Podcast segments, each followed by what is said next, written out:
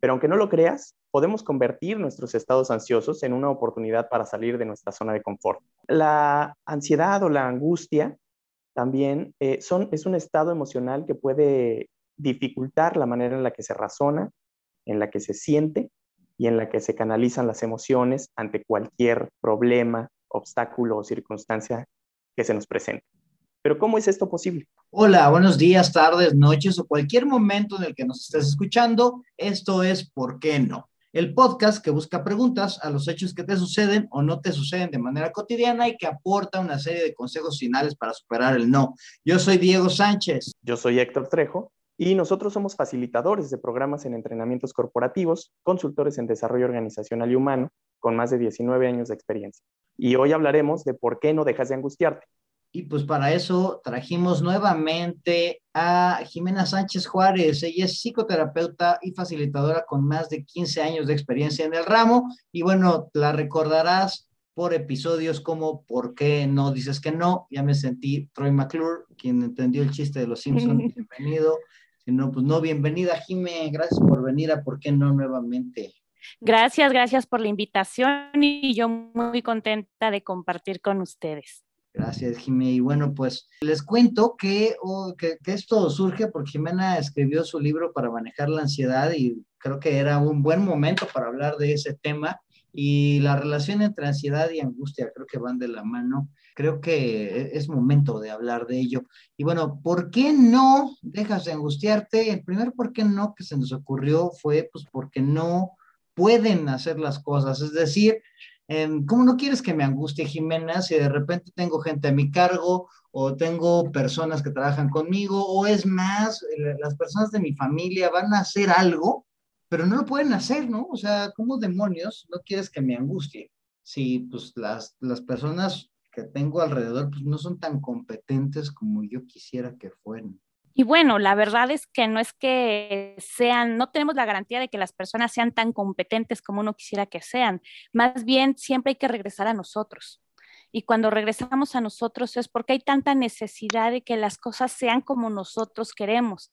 ¿Por qué creemos que nuestra idea sobre las cosas tiene que ser como la oficial o la correcta?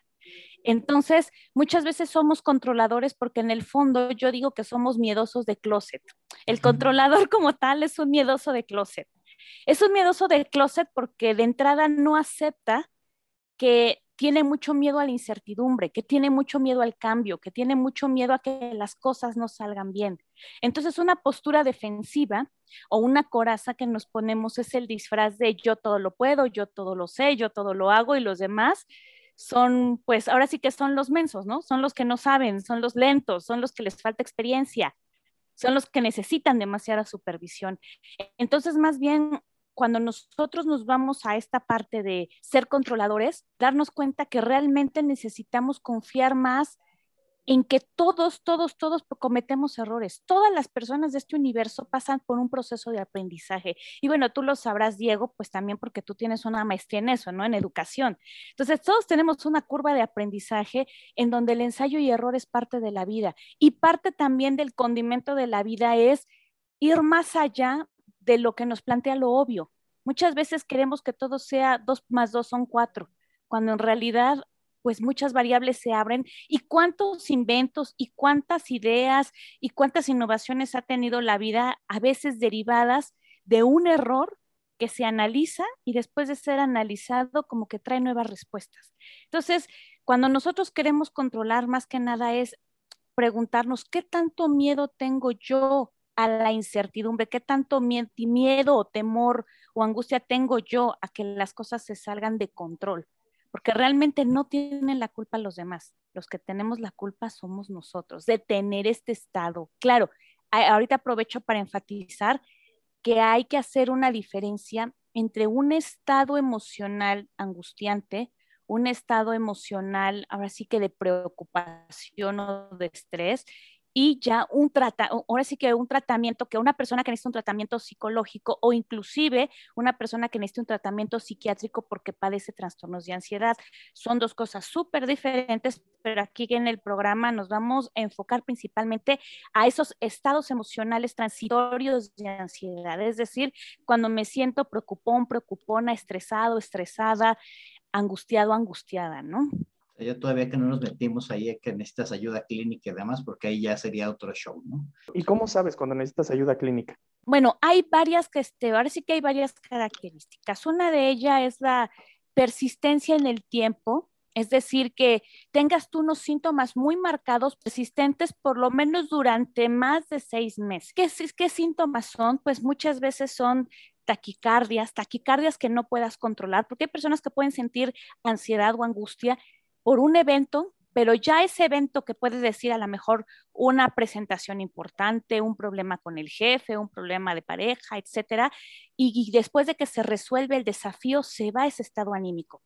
Pero cuando sin motivo y sin razón se vuelve persistente una sensación de taquicardia, sudoración, pérdidas de control, inclusive hasta motrizmente somos demasiado torpes, eh, hay personas que sufren desmayos eh, y que empiezas a realmente a perder el control de ti mismo sin saber realmente cuál es la causa, pues sí sería muy interesante que fueras con, ahora sí que a, una atención médica especializada porque también hay personas que padecen trastornos de ansiedad, no más bioquímica. Y por eso agradecemos pues también a la ciencia que pues tiene pues este tipo de ayudas para que podamos nosotros impulsarnos y seguir día con día, ¿no? Eh, vamos a, centrarnos en estas cuestiones como que más, más controlables, digamos, ¿no? Eh, oye, pero ahorita justo que hablabas de la curva de aprendizaje, eh, digo, porque sí, sí estoy de acuerdo en cuestiones que hay que agarrar la responsabilidad propia pero también ahorita pensando, digo, se me dieron a la, mente varias personas que yo he visto como que con, este, con esta condición. Justo yo les digo, no, pues es que las personas tienen que aprender y tienes que tener paciencia. Dicen, güey, pero es que yo no tengo tiempo de que aprendan, ¿no? O sea, yo estoy en una industria que consume y que no se puede. Entonces, pues lo tengo que hacer yo, ¿no? O sea, no me puedo dar yo el lujo de que, de que mi banda ande ahí aprendiendo, ¿no? O sea, también creo que vivimos en un momento social o hasta cultural donde em, es eh, lo más válido, lo más valioso, es, lo que se hace más rápido y, es más, hasta estar ansioso y, estresado es, es lo normal. Y bueno, decimos que a veces estar estresado o ansioso es ir más a prisa que la vida misma. Y sí es cierto. Y también parece que en esta sociedad se condecora a las personas que van en un, ahora sí que en una velocidad muy vertiginosa. Y pareciera también que eso es una virtud. Cuando hay momentos, quizás sí hay momentos donde tenemos que dar el 100, pero no nos damos cuenta también que detrás de ese fenómeno social hay un agotamiento extremo en muchas personas. Realmente después de estados ansiosos, o de momentos donde hay muchísimo estrés, las personas experimentan un cansancio y pueden llegar inclusive a, alcanzar un estado de cansancio crónico. Y esto es, digamos que hay una metáfora que maneja mucho comercialmente Jorge Bucay sobre este, una persona que se dedica a cortar árboles, a talar árboles. Y se propone cada día el leñador a talar más árboles. Primero dice, voy a talar 30 y acaba los 30 agotadísimo. Al otro día quiere subir la cuota, pero en lugar de subir la cuota, baja su cuota a 20 y se angustia. Después, precisamente, quiere volver a batir su récord y baja aún más. O sea, y a veces eso es lo que nos sucede que tratamos de ir más, más deprisa, más, este, digamos, con más presión, con más punch, como podríamos decir, sin darnos tiempos de descanso, y nos volvemos menos productivos, menos lúcidos, estamos más cansados. Entonces, sí, aunque la sociedad nos exija ir deprisa, aunque la sociedad nos exija dar todo, también si damos todo, podemos quedarnos completamente agotados y sin recursos. Entonces, hay que tener una conciencia del tiempo. Está bien que la empresa te exige y no puedes ser paciente con los demás, pero también si no te das la oportunidad de enseñarle a los demás, siempre te vas a quedar en la posición de ser el jefe o el supervisor o el coordinador estrella, pero también que lo hace todo. Entonces, ¿cuándo vas a descansar? Y en la medida en que no te das un espacio para bajarle un poco a tu ritmo, pasan varias cosas. Número uno, pierdes la perspectiva de campo. Es decir, para dirigir a tu equipo de trabajo, este, como estás tan enfocado solamente en el objetivo de rescatar las cosas, vas perdiendo la visión inclusive para enriquecer lo que pueda suceder, ¿no? Y también hasta de reconocer tu trabajo. Y por otro lado, pues hablando de este desgaste físico, que no solamente se, se da con la parte de la ansiedad, por eso dicen que muchas veces cuando pasamos por episodios de ansiedad hay personas que también experimentan después estados depresivos. ¿Por qué? Porque viene después de tanta energía invertida, tiene que haber un proceso en donde la gente tiene que digerir todo eso que pasó. Entonces, es como si estuviéramos nosotros metiéndole el freno y el acelerador a un coche. En algún momento lo vamos a tronar. Entonces, por eso es importante decir, más vale darme tiempo de enseñarme a mi, enseñarle a mi gente de formas creativas. Y como decíamos, si, enfatizamos que la ansiedad es ir más desprisa que la vida, significa que sí hay una parte de nosotros que quiere correr. De hecho, por eso se activan ciertas sensaciones eh, como impaciencia, que la gente traduce como impaciencia o cierto hormigueo en las manos. O sea, realmente el cuerpo quiere moverse, quiere actuar. Entonces, ¿cómo podemos canalizar esa forma de actuar? Quizás diciendo, bueno, si yo soy el hombre orquesta o la mujer orquesta en mi compañía o en cualquier situación de la vida, nunca voy a salir de este loop y lo único que va a suceder es que voy a acabar agotada y quizás agotando a los que tengo en mi entorno. ¿Qué puedo hacer? Si tengo mucha energía, por decirlo de una forma estancada, que se traduce en síntomas ansiosos, voy a buscar formas creativas para que pueda resolver esto. ¿Cómo puedo delegar más rápido? ¿Cómo puedo supervisar mejor? ¿Cómo puedo hacer que las cosas sucedan en equipo? ¿Cómo puedo aprender a confiar en los demás? Entonces, toda esa energía que tienes, canalízala en formas más creativas y más eficientes para dirigir equipos de trabajo sin tener tú que hacerlo todo. Porque créanme, hay mucha gente muy capaz muy eficiente que pues se pierde de grandes oportunidades e inclusive no destaca como debe porque nunca aprendió a delegar. Y eso aparte les genera pues estados de ansiedad. Entonces ahora sí que es como si dijeran que fue primero la gallina o el huevo, pues más o menos estamos en un dilema muy parecido cuando entramos en la vorágine de la exigencia laboral, ¿no? De ahí, en relación a lo que comentas, Jiménez, pues definitivamente la ansiedad o la angustia porque sientes que tu equipo no es capaz, genera también dentro del propio equipo un estrés innecesario, porque también es como una especie de profecía de autocumplimiento, ¿no? Como el jefe quiere hacerlo todo y no me da la confianza para yo aprender, entonces pues que lo haga él solo. Y entonces me voy, me voy relegando de las responsabilidades que bien podría yo hacer, me siento como empleado no tomado en cuenta, no apoyado y no creciendo dentro de la empresa. Y como nos dijo en alguna ocasión nuestro compañero Ricardo, una persona y cualquier ser vivo tiene que estar creciendo porque si no, está muriendo. Lo mismo sucede dentro de las organizaciones. Es correcto. De hecho, muchas personas que están en mandos medios o en altos mandos eh, a veces no están muy conscientes del poder de la mirada, ahora sí que no diría estructurante, sino reestructurante que tienen sobre sus equipos de trabajo. Los seres humanos sí o sí necesitamos ser vistos y ser retroalimentados. Entonces, si tú tienes ahora sí que un equipo y estás en un mando medio o en un alto mando y tienes personas a tu cargo, necesitas sí o sí nombrarlos de una manera. Y lo malo es que casi siempre nosotros nombramos desde el vicio, ¿no? Desde quitando responsabilidades o haciendo malas críticas, en lugar de estar al servicio de las personas. ¿En qué sentido en el al servicio de las personas? En dar esa retroalimentación y decir cómo sí pueden desarrollarse. ¿Por qué es eso? Realmente para salir de la vorágine de la ansiedad es buscar opciones, no cerrarnos a una opción. El problema del ansioso que se queda patinando con estos estados emocionales indeseables es porque sigue deseando, por decirlo de una manera, con que su opción es la única posible. Entonces nos cerramos alternativas y empieza todo desde el malestar del cuerpo. El cuerpo es sabio, el cuerpo sabe cuando las cosas toman un, movimiento, pero también todo movimiento cuesta su trabajo, ¿no? O sea, si todo fuera facilísimo, pues todos estaríamos en una situación excelentísima, todos tendríamos desarrolladas todas las habilidades. Entonces, como líderes, sí es importante sensibilizarnos de la capacidad que tenemos de nombrar al otro y a veces podemos nombrar desde una retroalimentación constructiva y creativa, porque también es eso. O sea, nuestra función como líderes no es hacer, sí es hacer que las cosas sucedan, pero no es que las cosas sucedan haciéndolas nosotros. Es hacer que los demás aprendan a desarrollar sus habilidades y que aparte se les haga, abra ahora sí que su caja de herramientas para que el equipo se enriquezca todavía más, ¿no? Entonces es el uso de la creatividad simplemente se va a generar cuando nosotros nos atrevemos a dar el siguiente paso. Realmente no hay más. Es, y es preguntarnos, ¿de verdad hay otra forma de hacer las cosas? ¿Cómo les puedo inspirar a los demás a que aprendan más rápido? ¿O cómo me estoy comunicando yo? Porque a veces es eso también.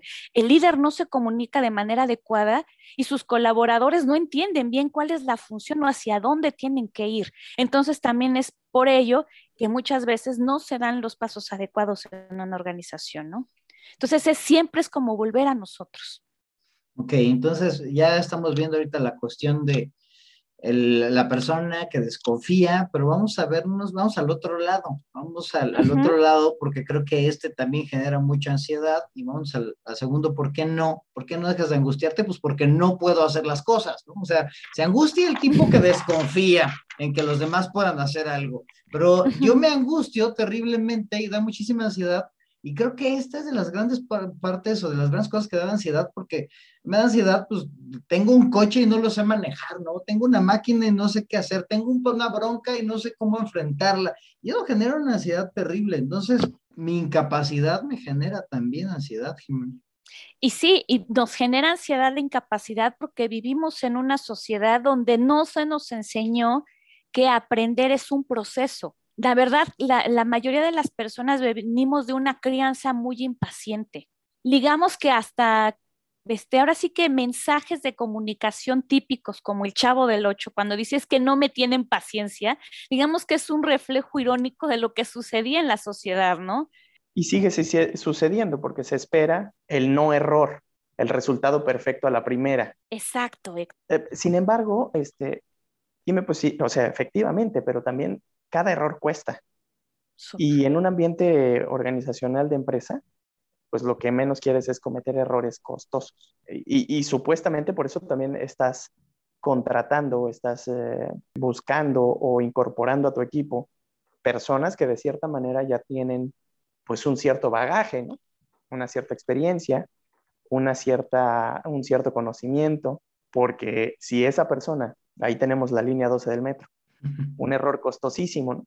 Y, si dejamos, y si dejamos que esa, que, esa curva de aprendizaje interfiera también con, con procesos de la empresa, pues pudiera resultar difícil el esperar que, que una persona u otra aprenda, ¿no? Porque mientras aprende, pues obviamente el, el, el proceso o, el, o, las metas o los resultados o las exigencias de las empresas se van retrasando y eso pues cuesta dinero y eso cuesta puestos de trabajo. Pero ¿cómo no quieres que lo traigamos eso correteando? Si te están correteando desde que naciste, güey. O sea, es así de, no, mi niño empezó a caminar a los dos meses, ¿no? Y el otro, no, y el mío al mes, no, el mío, el, mío desde nació caminando el güey. Tú así de, qué, o sea, qué, qué, prisa, ¿no? Pero, pero, pero hasta parece una competencia luego entre mamás, cosas así.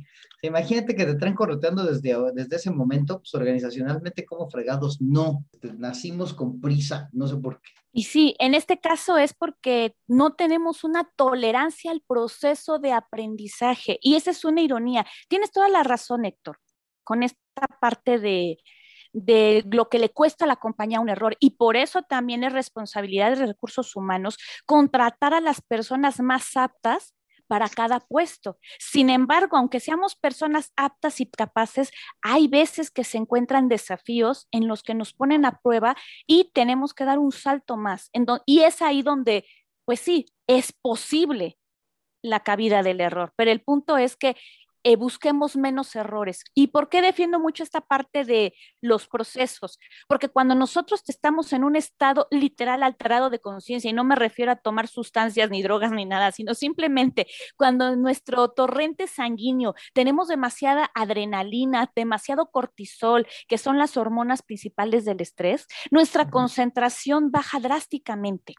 Digamos que estamos aturdidos y al estar aturdidos damos las peores respuestas Entonces, siempre que nos ponemos como el látigo simbólico emocional atrás de la espalda para, digamos que apurarnos, lo único que estamos haciendo es perturbar nuestra conciencia y cerrar las oportunidades, porque inclusive cuando nosotros analizamos cómo se da un estado este, emocional derivado del estrés, estamos como en un estado de ataque y huida un, estado de supervivencia. Entonces, estamos muy alertas, pero también estamos muy torpes. Estamos viendo para todos lados, literal como la liebre que está viendo a dónde salta para salvarse del, de, ahora sí que de su, de su, bueno, en este caso de león, bueno, no, no, no hay un león en una liebre, ¿no? Sino digamos que un zorro o su depredador más próximo, ¿no?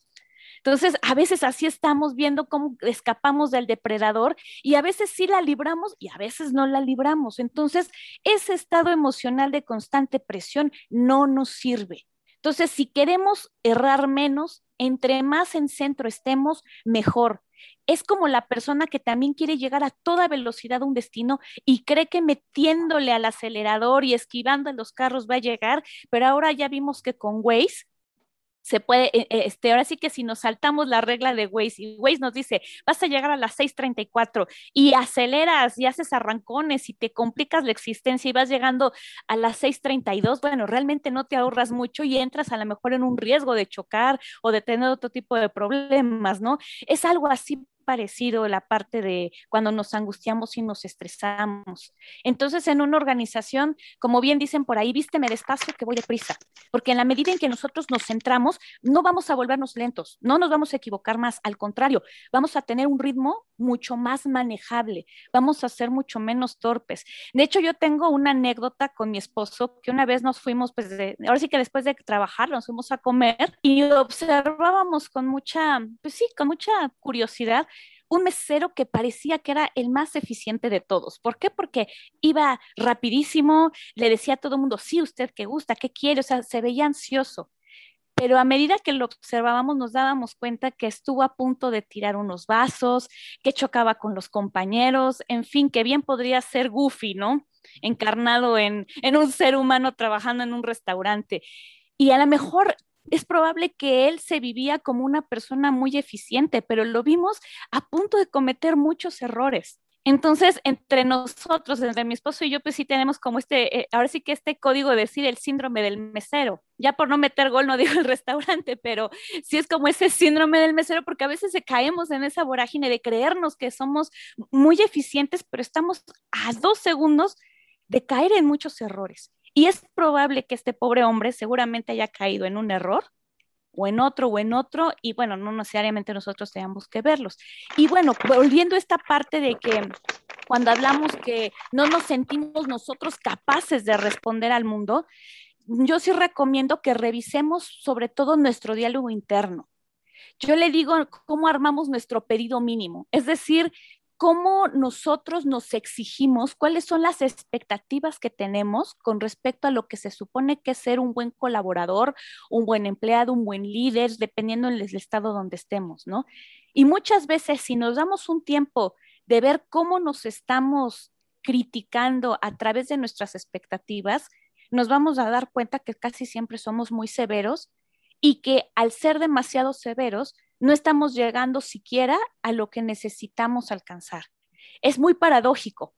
Digamos que a veces las expectativas que nos generamos van a generar también emociones displacenteras y esas emociones displacenteras solo van a generar estrés, resistencia y todo este círculo vicioso que ya les digo, que básicamente es que se te nubla la mente, o sea, eres menos lúcido, eres menos lúcida cuando te estresas como para motivarte en el trabajo. Y eso no nos damos cuenta. La verdad estamos en una sociedad donde no se nos acostumbra la calma y como dice muy bien Diego, la verdad es que parece que empezamos en la competencia desde muy chiquitos. Y sí, la verdad es un poco triste que la gente diga, ay, mi hijo leyó antes que el tuyo, o caminó antes que el tuyo, o hace tal cosa antes que el tuyo.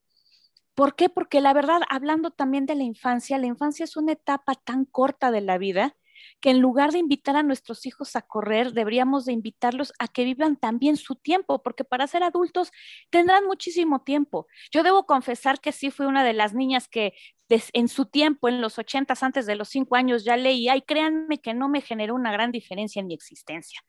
O sea, a la, a la larga, ¿por qué? Porque pues sí puedes pasar, ahora sí que puedes leer, pero realmente comprender no es lo mismo, ¿no? Entonces, todo tiene una etapa. Y, cuando nosotros respetamos los ritmos de las personas y de las cosas, de verdad hay una mayor riqueza. Por eso también en Suiza están manejando nuevas formas de manejarse, de, trabajar en equipo, de trabajar en las, en, las empresas. Y esto ya llevan como más de 10 años, que es precisamente con un slow flow en donde la gente se da cuenta que cuando no se presiona en exceso, irónicamente es más productiva. ¿Por qué? Porque estamos más lúcidos, porque estamos más conscientes. Igual aquí, si nos damos cuenta de cómo nos exigimos, cuáles son nuestras expectativas, no nada más las del jefe, porque una cosa es la expectativa del jefe y luego la que nosotros mismos nos hacemos en base a lo que el jefe nos dice. Y esa es la que nos tortura más, nuestra interpretación de los hechos. Entonces, si hacemos una revisión de la interpretación de los hechos y nos damos cuenta que a lo mejor estamos un poquito más arriba de lo que debería de ser y ese más arriba no nos lleva a la excelencia, sino nos lleva a la atención y nos lleva a sentirnos desempoderados y nos lleva a sentirnos dudosos de nosotros, pues reconfigúralo, edítalo y obviamente sé más realista. O sea, yo no estoy hablando de que seamos optimistas o que nos apapechemos, más bien que seamos realmente más honestos con lo que nos toca vivir en el presente y que podemos nosotros desafiar. También otra cosa es, casi siempre cuando nos llega un reto interesante es porque organizacionalmente es probable que sí podamos dar el salto. ¿Por qué? Porque hubieron experiencias previas que a lo mejor nos ayudaron directa o indirectamente a construir ese momento. Entonces hay momentos donde pueden ser diferentes los desafíos, pero hay una parte en la historia de tu vida que quizás cooperó o tú tienes en tu mindset información que puede ayudar a que eso salga adelante de la mejor manera, pero para eso necesitas tener un estado de claridad. Mira, a mí me llama mucho la atención que ya hablamos de, me, me da ansiedad la incapacidad de los demás, me da ansiedad mi incapacidad también, pero hay muchas cosas y este es el tercer por qué no. ¿Por qué no dejo de angustiarme? Pues porque no puedo saber qué es lo que va a pasar. Es decir, este mundo lleno de complejidad, dificultad, impredecibilidad, pues no sé qué va a pasar. O sea, y yo he visto a gente así ansiosa de, bueno, y si eh, vaya, ¿no? Así de, si resurge un virus y si cae un, eh, un meteorito y, y, si me asaltan y si me, y si, y si, y si, y si. Y creo que eso también genera ansiedad, ¿no? No solamente lo que depende de mí o de las personas que están a mi alrededor. Y sí, exactamente. Muchas veces nos encanta pensar demasiado. Y es como uno de los recursos del controlador. El controlador, entre más opciones que, cree que se cree en el futuro, cree que se está protegiendo más cuando en realidad solamente nos estamos volviendo más paranoicos, más nerviosos y por consiguiente nos desempoderamos más, se nos cierra más la mente. La realidad es que sí, el mundo es un mundo complejo, impredecible, y pues realidad, en realidad yo también digo que muchas veces el mundo nos es indiferente. Quizás a muchas personas no les gustará porque pues les encantan estas frases de que el mundo conspira en favor tuyo. No sabemos si el universo conspira en favor nuestro, pero la realidad es que somos nosotros con muchísimas variables en el universo. O sea, somos demasiados que estamos ahí en juego y a veces sí es probable que exista esta parte de la impredecibilidad, ¿no? Entonces, ¿qué hacer ante lo impredecible? Pues primero, pues entregarnos al presente. Ahora sí que como en los grupos de alcohólicos anónimos, no solamente para los alcohólicos, eso no es para todo el mundo, un día a la vez. Cuando te sientas muy, muy, muy, muy ansioso sobre qué sucede en el mundo, vamos un día a la vez con las variables que ya nos presenta un día, a veces ya es suficiente para que el disco duro de nuestra conciencia pueda aplicar ahora sí que las respuestas que necesitamos ya con día, ¿no? Entonces es un día a la vez. ¿Por qué? Porque todo cambia. No sé si a ustedes les ha sucedido que en algún momento han traído en la cabeza una situación X que dicen, y seguro voy a hacer esto y voy a hacer el otro y voy a hacer aquello y cuando pase esto lo voy a resolver de tal manera y luego voy a hablar con ta, ta, ta, ta, ta. O sea, ya se crearon toda una película mental sucede esta situación y casi nunca es como ustedes la imaginaron. La realidad es así, casi nunca es como nos imaginamos eso que tanto planeamos maquiavélicamente en nuestra cabezota. Y eso es precisamente porque la vida es una suma de múltiples, múltiples variables. Entonces, primero tenemos que aceptar que nosotros lamentablemente no somos los magos del universo. Yo sé que a lo mejor a mucha gente no le va a gustar esto porque la nueva era pues, nos dice casi lo contrario, o sea, nos, nos regresa en algún sentido a una parte espiritual, pero por otra parte también nos conecta con una parte narcisista muy interesante, ¿no? En donde pareciera que el mundo gira alrededor nuestro, cuando en realidad nosotros giramos con el mundo. Y sí, a veces puede ser muy tentador decir que puedes manejar el universo solo con tu pensamiento desde tu nivel de conciencia, porque eso es lo curioso de aquí, ¿no? Que las cosas sean como yo quiero, digamos que es otra fase del control, pero dirigida desde la espiritualidad o desde las raíces espirituales, que es diferente, ¿no? Teóricas. Entonces, cuando nosotros este, nos enfrentamos ante lo impredecible de la vida, que también lo aborda el budismo, que mucha gente no interpreta de una forma clara, el, budismo sí, sí dice, deja que te abrace pues la incertidumbre de la vida por eso también es mucho de estar en el presente. El mindfulness se basa precisamente en eso. Más allá del control es literal, ejercítate para estar consciente de lo que hay. Y en base de lo que hay, tú vas a construir la existencia fluyendo con lo que hay, no peleándonos con lo que existe, ¿no? Entonces, más allá del pensamiento mágico, ahora sí que podríamos decir ingenuo, por decirlo de una forma bonita, porque Odín Tupeirón lo dice de otra manera.